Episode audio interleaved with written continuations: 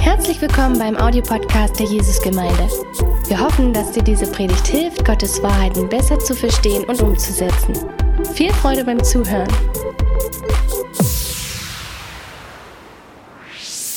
Wir sind in einer Predigtreihe mit der großen Fragestelle, bist du der Messias? Und ähm, gleich mal die Beruhigung von vorn weg. Es ist nicht so, dass wir als Ältesten-Team ähm, die Frage uns wirklich stellen ähm, und irgendwie neu beantworten müssen, weil wir irgendwie Zweifel haben, sondern natürlich fragen wir uns die Frage, weil wir denken, dass es immer wieder mal gut ist, ähm, unser Glauben, unser Leben, was wir, das wir nach Jesus ausrichten, wo wir Opfer für ihn bringen, wo wir unsere Hoffnung auf ihn setzen, ähm, dass wir sagen, ist das überhaupt real? Ähm, gibt es wirklich gute, logische, rationale Argumente dafür ähm, oder folgen wir einfach nur irgendwie eine Idee, die zwar nett ist, aber nicht wirklich historisch gegründet ist in der Realität? Und ähm, wir denken, oder ich weiß, dass in dem, dass natürlich ähm, man den Glauben an Jesus, äh, dass der einer kritischen Untersuchung standhält. Und wenn man den Glauben auch mal so ein bisschen kritisch hinterfragt, dass das nicht nur ähm, am Endeffekt rauskommt, ach naja, stimmt, das könnte doch so gewesen sein. Ähm, und Jesus ist wirklich auferstanden und das Grab ist leer, sondern dass wenn man den Glauben kritisch hinterfragt, tatsächlich etwas passiert, dass in einem eigenen Herzen ein Glaubensbooster ausgelöst wird und wir plötzlich merken, das Ding ist tatsächlich real. So, und deshalb ähm, gehe ich heute so ein bisschen der Frage nach, das Grab ist leer, ist es das wirklich? Nadja und ich, ähm, wir gucken immer gern mal wieder einen Krimi an und ähm, in der letzten Zeit ähm, ähm, gucken wir uns einen, einen, so eine Serie an, The Mentalist. Ich weiß nicht, ob der eine oder andere äh, den kennt. Und äh, das geht über so ein kleines Detektivteam in Kalifornien, sind fünf Leute und äh, so Krimis, egal ob du jetzt den Mentalist kennst oder nicht, aber Krimis haben immer eigentlich so eine, so eine typische, äh, so einen typischen Plot, also eine typische Erzählstruktur. Es passiert in Anführungsstrichen eigentlich immer so dasselbe. Ähm, nämlich am Anfang ist immer jemand tot und äh, dann kommt die Polizei und steht erstmal ganz ahnungslos und ratlos da, wer der Mörder ist. Und das einzige Spannende ist, dass manchmal halt ein Überraschungsmörder auftaucht oder eben vorhersehbar ist von Anfang an, dass der Bösewicht halt, der so unsympathisch gleich am Anfang sozusagen des Filmes ist, auch tatsächlich der war, der die Person umgebracht hat. Aber ähm, was natürlich passiert, ist, wenn ähm, das Investigativteam, also wenn die Kriminalbeamten ähm, dann da zu dem Mordfall kommen und den Toten da sehen, ähm, was sie als allererstes gleich machen, fragen die natürlich, okay, was denkst du, was passiert ist? Und dann kommen so unterschiedliche Meinungen und der eine sagt so, naja, pass auf, ich glaube, hier ist ein Raubüberfall schiefgegangen. Ähm, jemand anders sagt, nee, ich glaube, der Mann ist nur pinkeln gewesen und dann hat er einen Herzinfarkt gekriegt. Und der nächste denkt, du, es könnte aber auch noch sein, dass irgendwelche Alien den sozusagen ihr Raumschiff hochgezogen haben und den fallen gelassen haben, weil das dann doch nicht der Mann war, ist, den sie gesucht haben. Und der nächste sagt so, nee, nee, pass auf, das war die böse Schwiegermutter oder der Gärtner oder wie auch immer. Tatsache, Tatsache ist allerdings, das Team geht nie nach Hause und sagt, naja, viele Dinge sind möglich. Jeden seine eigene Meinung sondern man will natürlich der Sache auf den Grund gehen. Und die große Frage, die immer wieder im Raum steht, ist, was ist wirklich passiert? Was ist wirklich passiert? Was war die Wahrheit? Und auch wenn man den Film nicht zurückspulen kann, auch wenn es da am Straßenrand keine Überwachungskameras gegeben hat, wo man genau nachgucken kann, gibt es Indizien. Also die allermeisten Mörder hinterlassen Indizien am Tatort, ähm, wer es war, der diese Person umgebracht hat.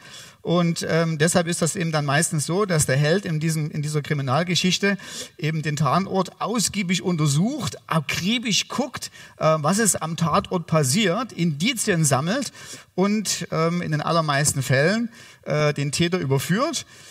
Manchmal ist es natürlich so, dass es ein, zwei Serienmomente dauert, aber das ist eben dann halt so der, der, der Effekt äh, der Serie, damit man auch dranbleibt ne? und äh, herausfindet, wer halt der Mörder war. Und dann darf ich euch folgenden Mann vorstellen. Der lebt jetzt in echt. Also das ist keine, äh, kein Hollywood-Film. Das ist Warner Wallace. Und Warner Wallace ist ein äh, relativ ähm, bekannt gewordener Kriminalbeamter aus Kalifornien. Und er hat ein Buch geschrieben, Cold Case Christianity. Warner Wallace ähm, ist ähm, ein, ein Kriminalbeamter in Los Angeles gewesen, war in, unter anderem in dem berühmten SWAT-Team, wo man also so ähm, äh, Gewalt, Gewaltverbrechen aufgeklärt hat, wo man Mutter aufgeklärt hat. Und äh, nach einer Weile ähm, hat dann äh, die, Univers die Polizei von Los Angeles entschieden, äh, dass man eine sogenannte Cold Case Abteilung gründet. Cold Case sind so, so kalte Fälle, wo man ähm, allen Spuren, die man nachgefolgt ist, ähm, innerhalb von drei Jahren niemanden gefunden hat, äh, den man anklagen kann und wo der Mörder nicht rausgefunden, äh, rausgefunden wurde. Und dieser Warner Wallace ist einer der Gründer dieser Cold Case Abteilung gewesen und hat versucht, alte Kriminalfälle, die drei, fünf, zehn, 15 Jahre zurückliegen, ähm, neu zu untersuchen, neu aufzurollen und zu gucken, ob ähm, neue Methoden, DNA-Analyse etc. vielleicht man doch noch dem Mörder auf die Spur äh, kommen kann. Und dann haben ähm, während seiner Zeit als Kriminalbeamter haben Kollegen äh, dem ähm, Polizisten Wallace immer wieder von Jesus erzählt. Und das hat ihn, äh, äh, äh, Wallace ist Atheist gewesen und das hat ihn nach einer Weile so genervt, dass er gesagt hat, also pass auf, ich bin Kriminalbeamter, dieser Jesus ist tot, der ist gestorben und ich bin äh, einer der wichtigsten Männer in so einer Cold Case Abteilung. Das heißt, ich untersuche alte Morde, die nie aufgeklärt werden, wurden. Ich gucke nach, ich untersuche jetzt mit meiner Spezialkenntnis, was damals wirklich geschehen ist. Und ähm, okay, ähm, Ausgang lasse ich mal so ein bisschen offen. Was dem, was dem aber offen war, was er von vornherein gesagt hat, ist, ähm, wir müssen Folgendes uns feststellen. Wenn wir uns angucken, was passiert ist ähm, mit dem Tod und mit der potenziellen Auferstehung von Jesus, müssen wir uns angucken zwischen möglichen Theorien und wahrscheinlichen Theorien.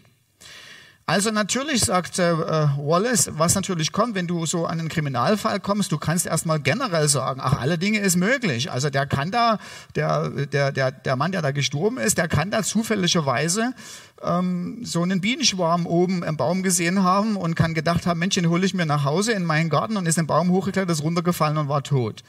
Die Frage ist aber nicht, ist das möglich, sondern die Frage ist, ist es wahrscheinlich? Ist das die wahrscheinliche Theorie? Und wie du rausfindest, was wahrscheinlich passiert ist, äh, sagt er, ist so arbeiten einfach Kriminalbeamte und Historiker generell, ist, du musst dir alle äh, an der, am Tatort vorhandenen Fakten angucken und die unterschiedlichen Fakten, zu, die spielen aufeinander ein, die spielen sozusagen die, äh, und, und du musst eine, eine harmonische Erklärung und eine sinnvolle, eine nachvollziehbare Erklärung für alle Fakten am Tatort finden. Also, wenn du zum Beispiel jetzt so einen Mann findest, der da äh, tot auf der Straße liegt, mit einem, mit einem Gesicht nach unten und eine ganze Menge Blut da ist, gibt es mehrere Möglichkeiten. Also der könnte per Zufall einfach gestorben sein. Also der ist halt, ähm, keine Ahnung, über seine Katze gestolpert ähm, und ähm, hingefallen und da war er eben tot. Ne? Oder der hat sich halt selber umgebracht, indem er da irgendwie sich die Adern aufgeschlitzt hat und dann eben verblutet ist. Oder er wurde umgebracht. Ähm, und Werner Wallace sagt jetzt Folgendes, ja, du musst eben genau gucken und alle Fakten sammeln, die am Tatort ähm, vorhanden sind und gucken, ob alle Fakten zusammen ein gewisses Bild ergeben, was wahrscheinlich ist. Nicht möglich, sondern wahrscheinlich ist. Und dann sagt er, na pass auf, wenn du dann noch find, wenn du dann noch äh, entdeckst und sagst, aber guck mal, da steckt ein Messer hinten bei dem im Rücken drin, kannst du eine zwar mögliche Theorie als unwahrscheinlich ausschließen. Nämlich unwahrscheinlich ist, dass er über seine Katze gestolpert ist. Weil es ist wirklich zwar möglich, aber unwahrscheinlich, dass über seine Katze stolpert und die andere Katze gerade oben auf den Tisch lang gegangen ist und ähm, äh, die, die Messersammlung sozusagen runtergefallen ist und das Messer zufälligerweise in seinem Rücken gefallen ist. Und vor allen Dingen, wenn du dir nochmal genauer hinguckst und akribisch guckst, was denn sonst noch alles passiert ist und siehst auch noch mehrere Einstichwunden, dann ist die Katzentheorie komplett dahinter dahin, weil die Katze wird wohl nicht mit dem Messer sozusagen versucht haben, dem, auf den Mann irgendwo hinten einzustechen, sondern, und er hat sich auch nicht selber umgebracht, weil das sehr unbequem ist, sozusagen von hinten sich zu erstechen, äh, sondern die einzige, das einzige mögliche, es gibt noch viele, also es gibt noch viele mögliche Theorien, was alles passiert ist. Also die Alien können immer noch sozusagen da ihn da niedergelegt haben. ähm, nachdem die Mikado mit ihm gespielt haben und sonst irgendwas. Aber die einzige rationale und wahrscheinliche Theorie ist natürlich, der Mann wurde umgebracht. Der Mann wurde umgebracht und es gibt einen Mörder. Und äh, Werner Wallace hat dann Folgendes gemacht. Er hat einfach gesagt, okay, ich möchte folgendes interessantes Phänomen lösen, nämlich, dass Unmenge von Leuten am ersten, im ersten Jahrhundert glauben, dass der gekreuzigte Christus auferstanden ist und sie ihn als Gott verehren. Und er hat gesagt, ich möchte wissen, warum ist das so? Was sind nicht die möglichen Theorien, sondern was ist die wahrscheinliche Theorie? Weil mögliche Theorien gibt es viele. Es könnte sein, dass die Leute alle im ersten Jahrhundert ziemlich depressiv drauf waren und gesagt haben, ach, das Leben ist sinnlos, wir müssen viel zu hart arbeiten. Lass uns mal eine Idee ausdenken, wo wir irgendwie ein bisschen Hoffnung schöpfen und äh, so ein bisschen auf die Auferstehung hüpfen, dass irgendwie ein bisschen später ein, ein, ein, ein besseres Leben ist. Es, es, ist möglich, dass die Jünger sich zusammengetan haben und gesagt haben, pass mal auf, mit dem Fisch, mit dem Fischen hier, äh, das bringt uns einfach viel zu wenig Geld ein. Wir müssen reich werden. Wie machen wir das? Wir gründen eine neue Religion. Möglich ist alles und erfinden dabei sozusagen sozusagen die Auferstehung. Möglich ist vieles, aber die Frage ist, ist es wahrscheinlich? Und dann sagt Werner Wallace, wenn ich mir das so angucke, wenn ich mir so das Neue Testament angucke, die Berichte vom ersten Jahrhundert, was gibt's denn überhaupt vom Tatort? Was ist noch übrig vom ersten Jahrhundert? Sagt er, naja, cool ist zumindestens. ich bin nicht auf Spekulation angewiesen, sondern es gibt Indizien, aufgrund dessen ich urteilen kann, was ähm, geschehen ist, weil wir zeitige Berichte von Augenzeugen haben. Er sagt in dem Augenblick noch nicht, dass die Augenzeugen verlässlich sind. Das guckt er sich erst noch an, aber er sagt erstmal, toll, wir stehen, wir stochern nicht ganz im Blinden rum. Wir haben Indizien aus dem ersten Jahrhundert. Wir haben zumindest Material vom Tatort, vom Tod und von der Auferstehung von Jesus, wo wir uns angucken können, was denn eigentlich passiert ist. So.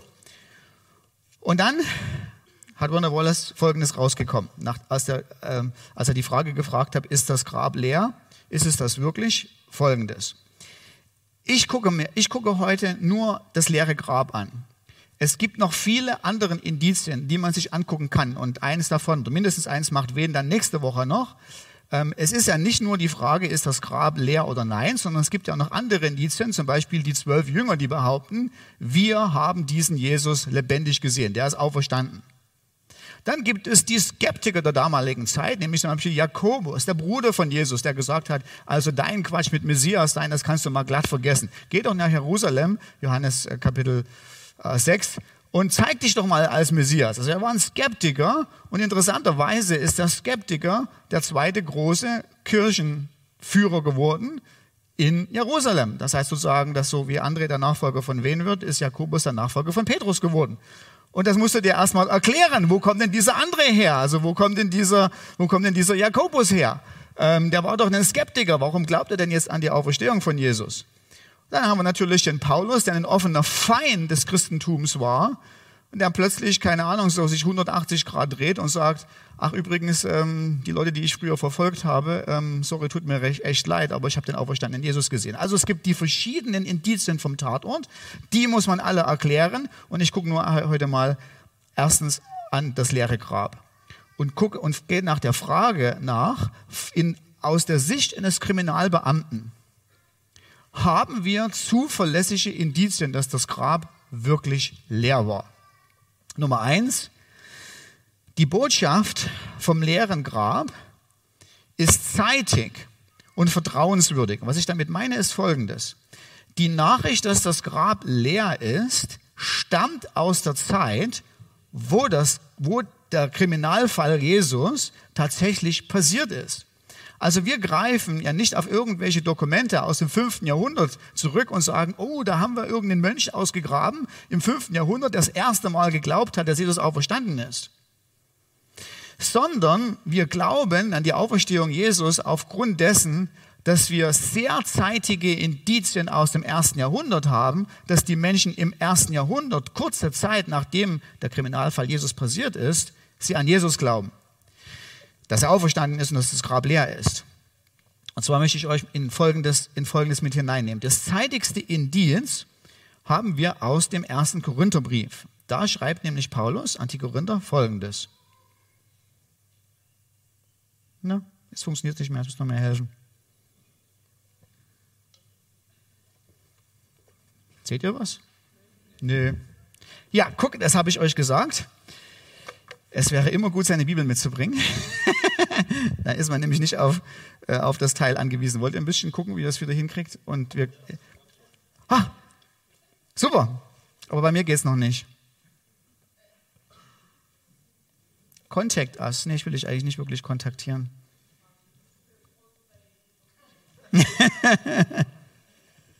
okay, Paulus schreibt, Dankeschön. Paulus schreibt an die Gründer folgendes. Ich habe euch vor allem überliefert, was ich auch empfangen habe. Dass Christus für unsere Sünden gestorben ist nach den Schriften, dass er begraben wurde und dass er auferweckt wurde am dritten Tag nach den Schriften. Dass er Kephas entschieden ist und danach den Zwölfen. Nächste Folie. Dankeschön.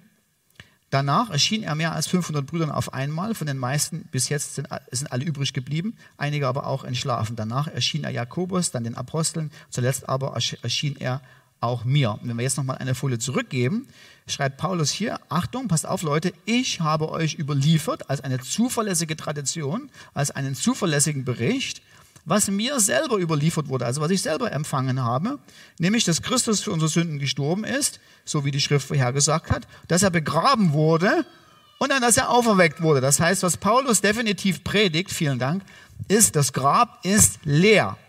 Und jetzt ist es mal interessant, sich darüber nachzugucken und zu, zu gucken, wann hat das denn Paulus das erste Mal überhaupt gepredigt? Wann gab es denn diese verlässliche Überlieferung, dass das Grab leer ist? Ja, okay, der Korintherbrief selber ähm, wurde ungefähr 55 bis 56 nach Christus geschrieben, ähm, als ähm, ähm, Paulus in Ephesus war.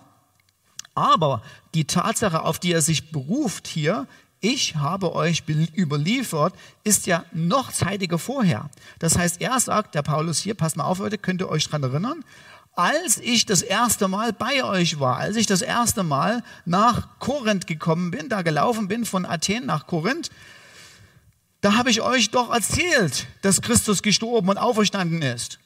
Und natürlich ist dieser Bericht, den können wir glauben, dass Paulus das viele Jahre vorher gemacht hat, weil ansonsten geht sein rhetorischer Effekt des Briefes total ins Leere. Also wenn, die, wenn Paulus es nie, nie gepredigt hätte, dass das Grab leer ist und dann aber in seinem Brief schreibt, pass mal auf, ihr könnt euch doch daran erinnern, ich habe es euch doch breit, breit ausgebreitet und klar und deutlich erzählt, dass Christus, dass das Grab leer war, Christus auferstanden ist. Und die Gründer sagen, ist uns neu. Hören wir zum ersten Mal dann nehmen die Korinther den Brief und sagen, den können wir in die Ecke schmeißen. Also der erfindet plötzlich irgendwas innerhalb dazwischen. Also der Korintherbrief als rhetorischer Effekt funktioniert nur, wenn Paulus sagt, könnt ihr euch daran erinnern? Habe ich euch doch damals erzählt und die Korinther sagen, hm, ja, doch, recht hat er. So, das heißt, jetzt müssen wir eigentlich nur noch gucken, wann war denn Paulus das erste Mal in Korinth? Und da haben wir einen sehr glücklichen Umstand, nämlich aufgrund Folgendes. Erstens, wir wissen ähm, aus der Apostelgeschichte, dass Paulus das erste Mal in Korinth war, als äh, der berühmte Gallio Prokonsul von Achaia war. Weil da war es nämlich, dass die Juden als, als galt sozusagen, da gab es einen Machtwechsel, einmal im Jahr findet das immer statt, wird der Prokonsul ausgewechselt von Rom, neuer Prokonsul kommt und das ist übrigens ganz normal, ganz üblich, die Chance wird immer genutzt, neuer Chef, neuer Bürgermeister in Anführungsstrichen und da geht man gleich mal zum Bürgermeister hin und macht Lobbyarbeit. Ne? Also so wie André mir jetzt schon leid tut, weil ich genau weiß, wenn wen kommt und André, äh, wenn wen geht und André kommt, alle Leute zu André kommen und sagen, aber jetzt pass mal auf, meine Agenda muss jetzt durchgesetzt werden. Ähm, Habe ich André schon gewarnt. Ähm, so, machen wir. Äh, na gut, okay. Ähm, okay. Pass auf, wir gehen zurück zu dem, wo wir eigentlich hinwollen. Folgende, folgende Sache. So ist der Mensch eben. Ne? Also dieser Prokonsul, ähm, der saß, das wissen wir, an diesem Ort, ähm, wo hier ein neuer, neuartiger Prokonsul gerade steht und mit einem römischen Gruß euch, euch grüßt. Also dieser, dieser, dieser, dieser, dieser äh, Punkt in, in Korinth äh, äh, auf dem Forum. Und das ist auch nochmal der neue Prokonsul genau auf der Stelle, wo Gallio gesessen hat. Und jetzt ist folgendes, ganz interessante Sache. Von diesem Gallio haben wir eine Inschrift, also nicht von ihm, sondern wir haben eine Inschrift vom Kaiser Claudius. Und dieser Kaiser Claudius schreibt über seinen Gall, schreibt über Gallio und sagt, pass mal auf, ich habe von meinem geliebten Gallio aus Korinth Folgendes gehört. Innerhalb seines ähm, Reiches, was er als Prokonsul betreut, gibt es Schwierigkeiten mit der Stadt Delphi. Da ziehen die Leute alle weg. Es wohnt keiner mehr da und die Stadt verödet. Und die Lösung des Kaisers ist, ein, ein Edikt äh, auszustellen und zu sagen, deshalb, er macht ein neues Einwanderungsgesetz für die Leute in Delphi und sagt, deshalb erlaube ich, dass die Leute die um Delphi herum wohnen, meinetwegen auch in Korinth, Athen, wie auch immer, nach Delphi ziehen können und dort behandelt werden wie Ortsansässige, wie Lokale. Und eben das Tolle ähm, von solchen Edikten im ersten Jahrhundert ist, dass die immer die Namen des Absenders, des Empfängers und eine Datumsangabe haben. Und diese Datumsangabe von diesem Edikt, nämlich ich habe von meinem Konsul Gallio, der eben gerade in Korinth sitzt und regiert, gehört das Punkt, Punkt, Punkt. Und da steht in dem Text drin, das, hat, das, hat, das ist passiert, als der Kaiser zum 26. Mal als Imperator ausgerufen wurde. Und dann die Historiker sagen, das ist ein Goldfund, das ist ganz einfach, das können wir rekonstruieren, wann das war. Und sie kommen auf den Zeitpunkt, dass Gallio Prokonsul 49, äh, 49 äh, nach Christus war. Nein, stimmt nicht. Äh, 51 bis 52 ähm, äh, äh, Prokonsul in, in, in Achaia ist. So, das heißt, wenn, wenn die Apostelgeschichte schreibt, dass Paulus 18 Monate in Korinth war und dann die Geschichte mit dem Gallio passiert ist, können wir darauf zurückschließen, ähm, dass Paulus das erste Mal etwa neun oder in der Zeitraum zwischen 49 nach Christus und 51 nach Christus in Korinth war und ihm die Botschaft überliefert hat, das Grab ist leer. Das ist ganz wichtig, weil wie lange ist denn das jetzt her, bis das, seitdem das Ding geschehen ist? Also wenn Jesus so ungefähr 30 bis 33 nach Christus, einer von den beiden Daten, gestorben und auferstanden ist, und 49 bis 51 Paulus in Korinth war, wissen wir, das Ganze ist noch nicht mal 20 Jahre alt. Und das ist für altertümliche Zeitabschnitte also fünf Minuten. Also es ist so wenig, dass Historiker sagen, weniger als 20 Jahre, 20 Jahre sind nicht genügend Zeit für ein sogenanntes Konzept, was man Mythenbildung nennt. Also klar bilden sich Mythen. Irgendwelche Leute erfinden plötzlich irgendwelche Geschichten und sagen, du, diese, also zum Beispiel gibt es Thomas-Evangelium, der Jesus, der hat da mit anderen Kindern gespielt und hat da aus Ton so Tauben gemacht und äh, dann hat er den Ton hochgeschmissen und sieht, da flog die Taube davon und die anderen Kinder haben die Taube abgeschossen und da hat Jesus gesagt, aber jetzt stirbst du, pff, und dann waren die Kinder platt. Die Geschichte gibt's echt. Aber die Geschichte ist viel, viel, viel, viel später, als der echte Jesus gelebt hat. Ist ein Mythos, aber ein Mythos braucht Zeit. Also das ist so ein bisschen zum Beispiel, wie wenn ich euch sage, passt mal auf, liebe Leute, könnt ihr euch noch dran erinnern, wie das war damals zu DDR-Zeiten, als die ganzen Leute aus dem Westen hier zu uns nach Dresden gekommen sind und unsere Obstgeschäfte leer gekauft haben, weil es ja so viel Bananen gab und so viel Orangen und, und, und Südfrüchte habe ich eine Chance, diesen Mythos zu, sozusagen aufzubauen? Natürlich nicht, weil es gibt noch genügend Leute, die damals gelebt haben, die wissen, das natürlich Quatsch. Die kennen noch diese Schilder vom Obstladen. Ja, das ist die Ironie der Geschichte. Am Obstladen stand Ankauf von Obst und Gemüse, also eigentlich in einem Laden, wo man das Obst kaufen sollte. Ja, wurde Obst angekauft. Ähm, liegt eben daran, ähm, ja, dass man eben keins hatte.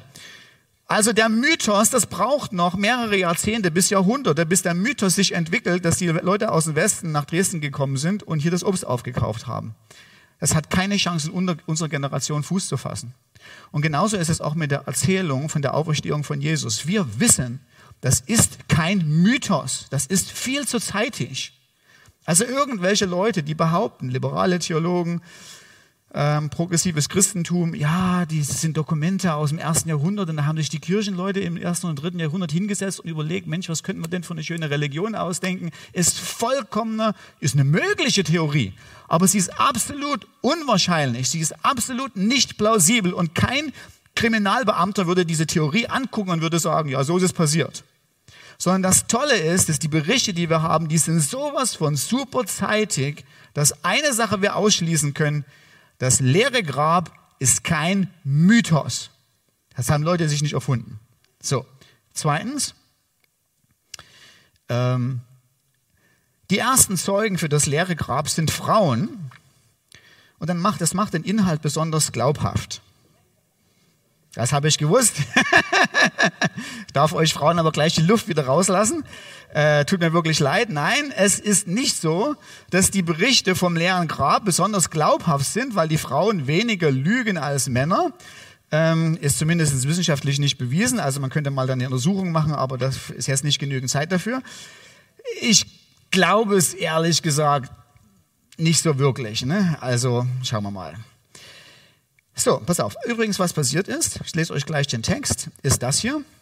Das war einfach zu gut, um das euch zuvor zu enthalten, weil ich war letzte Woche auf dem Rückflug von Albanien in Athen und habe diese schöne Vase ähm, da gesehen und da ist genau das passiert, was im ersten Jahrhundert passiert ist. Du hast nämlich eine Frau auf der linken Seite, die mit einem Alabaster Parfümfläschchen kommt und die Frau, die so gebückt äh, äh, darstellt, äh, die zwar da auf dem Bild ist, die wird, die ist tot, die ist gestorben. Das ist nämlich ihr Grab und die wird so gebückt dargestellt, weil sie, weil sie gestorben ist. Und diese Frau kommt mit ihrem Alabaster ähm, äh, Fläschchen, um diese Frau zu salben.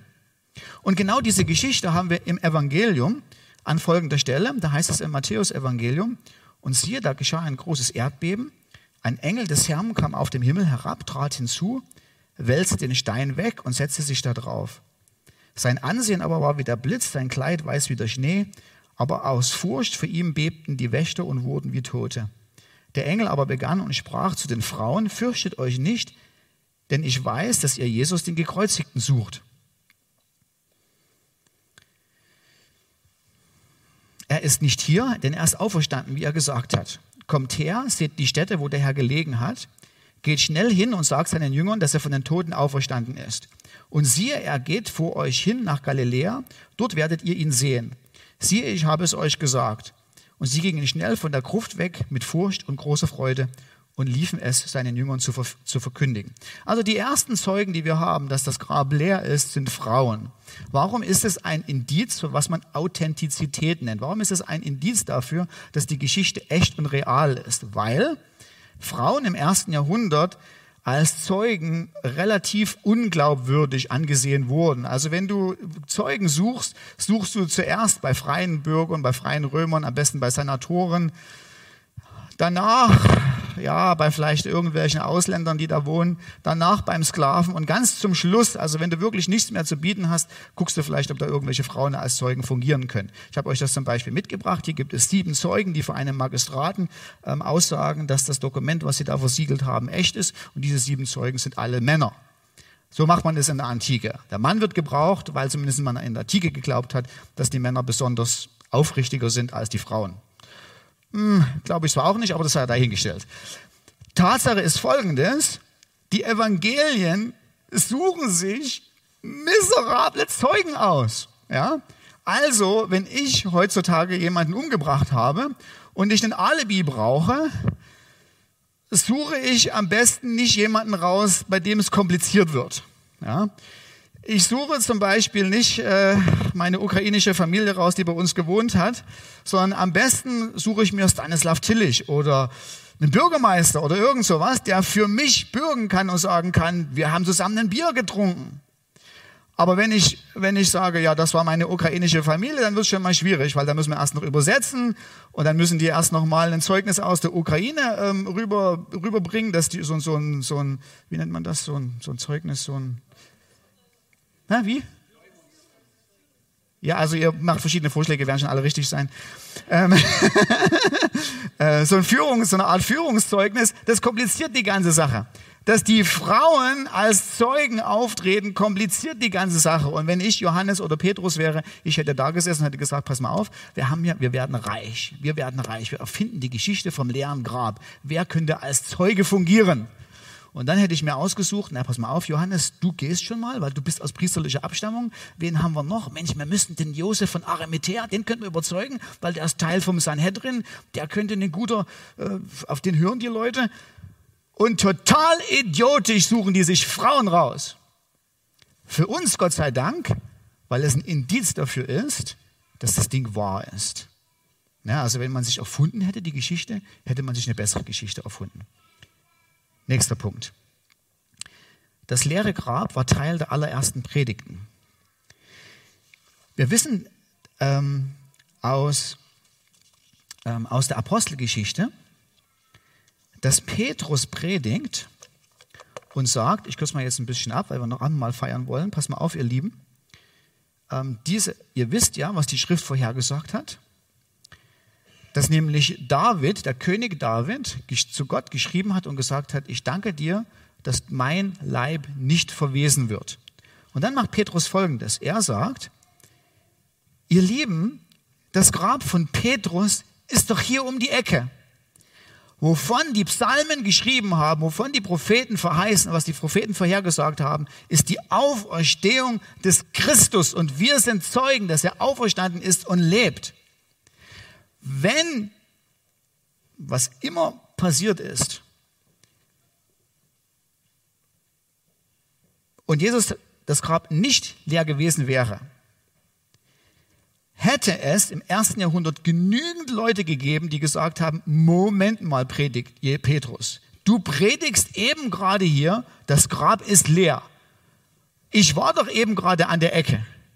Der Stein liegt immer noch da, lass uns das Ding doch mal zurückrollen und nachgucken. Das heißt, die Tatsache, dass wir wenige Tage nachdem Jesus auferstanden ist, Leute haben, die predigen, das Grab ist leer und es keinen Widerspruch gibt ist ein deutliches Indiz dafür, dass das Grab wirklich leer ist. Und selbst wenn wir zu Matthäus gehen und gucken, was Matthäus macht, Matthäus sagt Folgendes. Er sagt, also passt auf, ihr lieben Leute, ähm, was nämlich passiert ist, dass die Wachen so einen Schiss hatten vor den Engeln, der erschienen ist, dass sie abgehauen sind ähm, zu, den, zu den Hohepriestern gegangen sind und gesagt haben, werdet nicht glauben, was passiert ist, aber da kam ein Engel und da hatten wir so einen Schiss und sind einfach nur weggerannt. Und dann haben die Hohepriester denen Geld gegeben und haben gesagt, sagt doch einfach, die Jünger kamen bei Nacht und stahlen den Leib, während wir schliefen.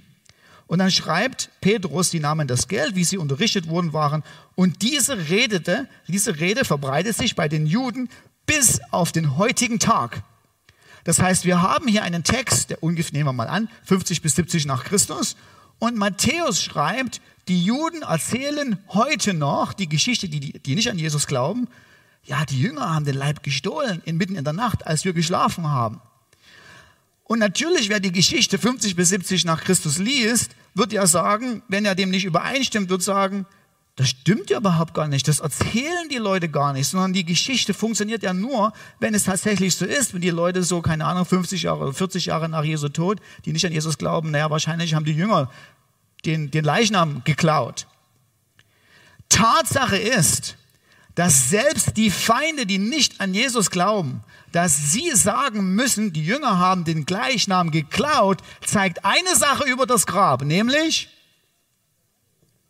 es ist leer.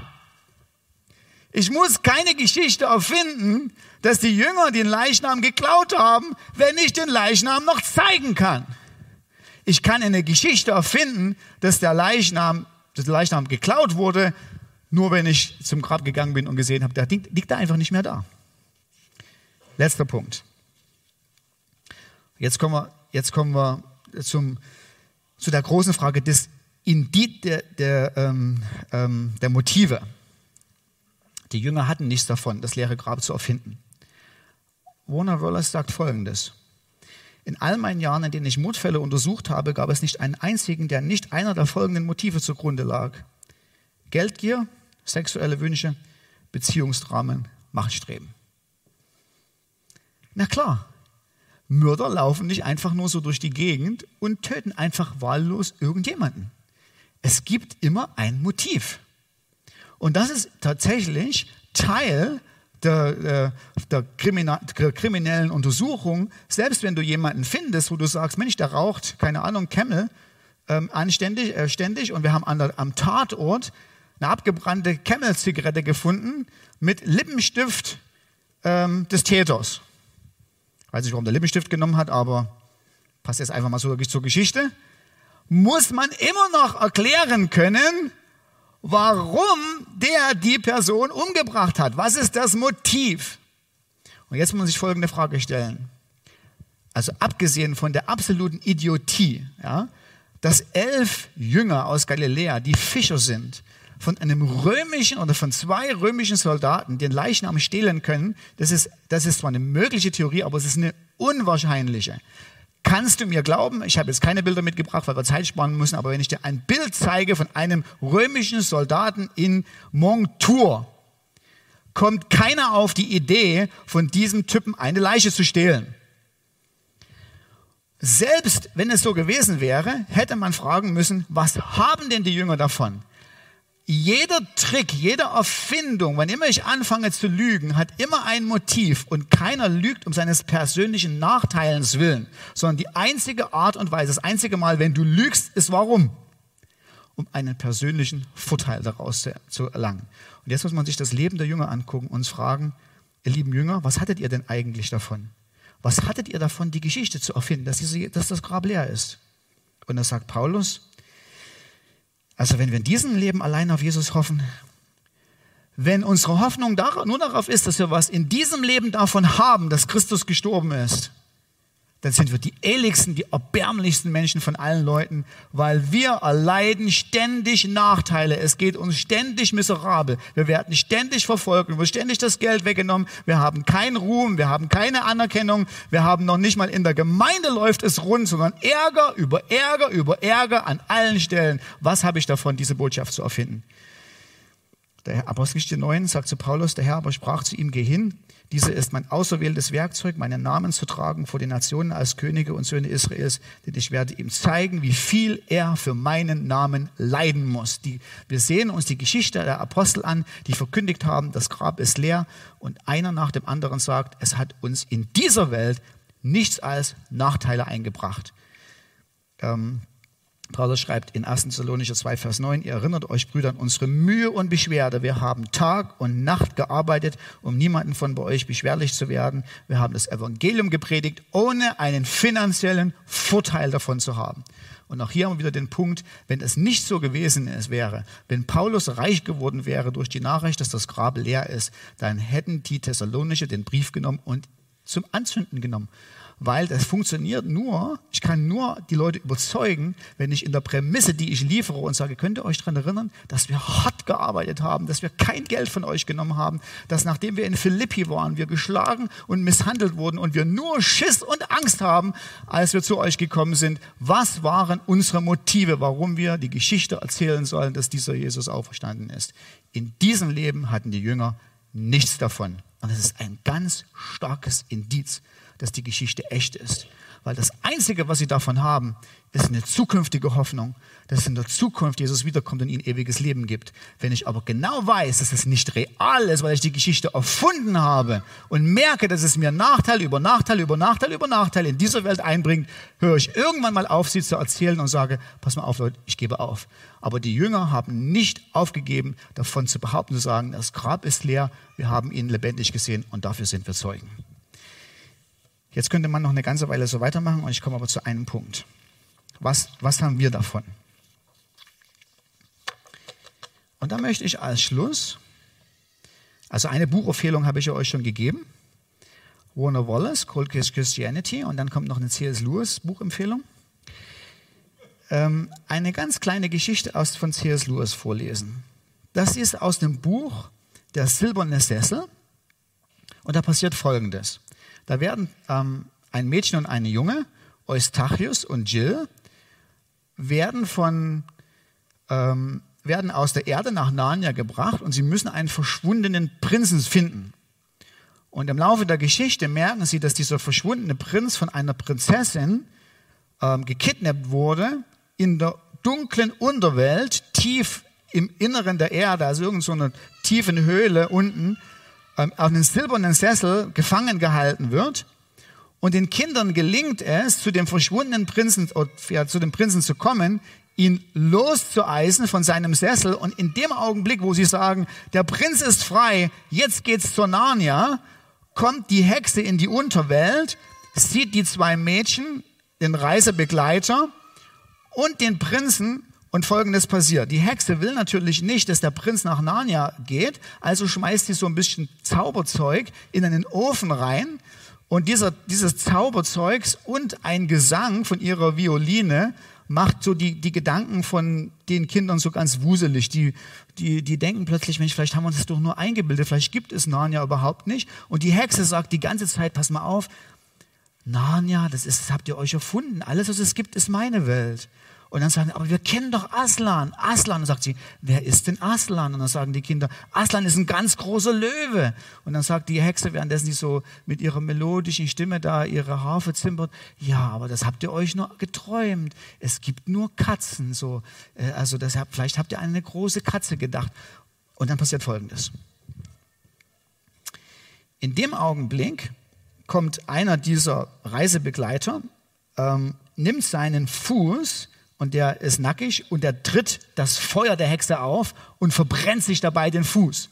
Aber der Vorteil ist, das Feuer raucht nicht mehr und plötzlich können die wieder klar denken. Und dann sagt er folgendes, auf ein Wort, Madame, sagt er zur Hexe, während er vom Feuer zurückhumpelte wegen der Schmerzen. Nur ein Wort. Es sollte mich nicht wundern, dass alles, was ihr gesagt habt, seine Richtigkeit hätte. Ich bin eine Person, die immer gern das Schlimmste annimmt und dann das Beste daraus macht. Deshalb will ich von all dem, was ihr gesagt habt, nichts abstreiten. Aber trotzdem ist da etwas, was ich sagen muss. Angenommen, wir haben diese Dinge, also dass es Narnia gibt, dass es ewiges Leben gibt, dass es Aslan gibt, dass es so jemanden wie Jesus gibt, wenn er auferstanden ist. Angenommen, wir haben sie uns nur ausgedacht. Bäume, Gras, Mond und Sterne und Aslan selbst, wir haben sie nur geträumt und erfunden. Angenommen, das wäre so, dann kann ich nur sagen, Moment, dann kann ich nur sagen, dass die ausgedachten Dinge mir um einiges wichtiger zu erscheinen als die wirklichen. Angenommen, dieser schwarze Abgrund in eurem Königreich ist die einzige Welt. Nun, sie kommt mir recht armselig vor. Es ist eine komische Sache, wenn man darüber nachdenkt. Wenn ihr recht habt, sind wir lediglich Kinder, die ein Spiel spielen. Aber vier Kinder, die ein Spiel spielen, können eine Fantasiewelt erschaffen, welche die eure in den Schatten stellt. Und deshalb werde ich mich an diese Fantasiewelt halten. Ich bin auf Aslans Seite, auch wenn es keinen Aslan gibt, der sie anführt. Ich werde so gut wie möglich wie ein Narnia leben, auch wenn es kein Narnia gibt. Und wenn die beiden Herren und die jungen Damen bereit sind, werden wir, nachdem wir uns für das Abendessen bedankt haben, euren Hof verlassen und, ins, und in die Dunkelheit begeben, um unser Leben mit der Suche nach Narnia zu verbringen. Ich glaube nicht, dass unser Leben sehr lang sein wird, aber das ist ein kleiner Verlust, wenn die Welt, von der du uns überzeugen willst, so langweilig ist. Jetzt müssen wir Folgendes überlegen. Nehmen wir mal an, die Hexe hat recht. Nehmen wir mal an, es gibt keine Auferstehung von Jesus. Nehmen wir mal an, Christus ist nicht auferstanden und wir haben keine Hoffnung auf ewiges Leben. Stell dir die Welt vor. Wenn das real ist, welche Welt hast du denn dann? Du hast eine Welt, wo alles nur glücklicher, temporärer Zufall ist. Dein Körper ist nichts anderes als ein glückliches Zusammengewürfeltsein von einigen Molekülen, die in wenigen Jahren in alle Winde zerstreut werden. Die Erde selber wird spätestens in einer Million Jahren nicht mehr, ja, vielleicht ein bisschen mehr, nicht mehr existieren. Wir wissen, dass die Sonne immer heißer wird, dass die Sonne nicht stabil ist. Die Ozeane werden eines Tages verdampfen und selbst die Sonne wird eines Tages implodieren und wird nur noch kosmischer, als kosmischer Staub übrig bleiben. Diese Welt, so wie die Naturwissenschaftler sie beschreiben, wird nicht ewig bleiben. Was ist das für eine Welt?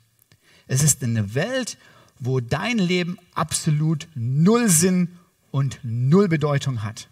Es ist eine Welt, wo kriminelle Verbrecher wie Putin, der seine eigenen Leute und die Leute in der Ukraine sinnlos ins Verderben stürzt, davonkommen, weil es keine Gerechtigkeit gibt. Es ist eine Welt, wo nur eine Sache, nur eine Sache interessant ist, wie auf diesem Becher zu sehen ist. Es ist ein tanzendes Skelett auf einem Weinbecher. Und damit wird symbolisiert, lass uns trinken, lass uns nochmal ordentlich hinter einen die Binde kippen, weil alles andere ist sowieso sinnlos. Lass uns essen und trinken, weil morgen werden wir sterben. Ist es nicht interessant, dass diese Welt im Vergleich zu der Welt, die real existiert, extrem armselig ist? Und ist es nicht faszinierend und, und können wir nicht unwahrscheinlich dankbar sein, dass es etwas wie eine Auferstehung von Jesus gibt, dass das Grab leer ist? Weil das bedeutet, es gibt einen Gott, der diese Welt formt zu einem, einem wunderbaren Ziel. Es gibt einen Gott, der diese Welt so gestaltet und kein Detail unbeachtet lässt, dein Leben und alles, was in deinem Leben passiert, Sinn und Ziel hat und zu einem glücklichen Ende führt. Diese Welt hat ein Ziel, denn sie wird zu einem neuen Universum hingeführt werden, wo du in alle Ewigkeit glücklich im Paradies leben willst. Ist es nicht interessant, dass die neue Welt, die eine Auferstehung von Jesus beinhaltet, viel attraktiver ist als die armselige Welt, die uns Atheismus zu bieten hat? Und jetzt sage ich nicht, komm, lass uns einfach eine Welt wünschen, so schön sie auch sein möge, und wir glauben daran. Es geht nicht um Wunschdenken, sondern es geht darum, um die große Frage, warum in aller Welt, wenn die Indizienlage so gut ist, das Grab leer ist, Christus auferstanden ist, es einen Lebengeber gibt, einen faszinierenden, genialen, also unbeschreiblich einmaligen Gott gibt, der dir die Hoffnung gibt, ewiges Leben zu haben und der das Universum dahin führt, zu ewigen Leben in dem Paradies. Warum in aller Welt will ich eine Welt wählen, in der nichts außer temporär, nichts außer temporäres da ist? Und ich glaube, in dem Falle können wir auf eine völlig neue Dankbarkeit jetzt zum Abendmahl gehen und können sagen, wenn wir jetzt das Abendmahl einnehmen, wenn wir das Brot nehmen und den Leib, dann denken wir daran, dass du für mich gestorben bist und dass die Auferstehung nicht einfach ein Wunschdenken in meinem Herzen ist, sondern ich basiere meinen Glauben auf historisch, rationell nachvollziehbare Tatsachen.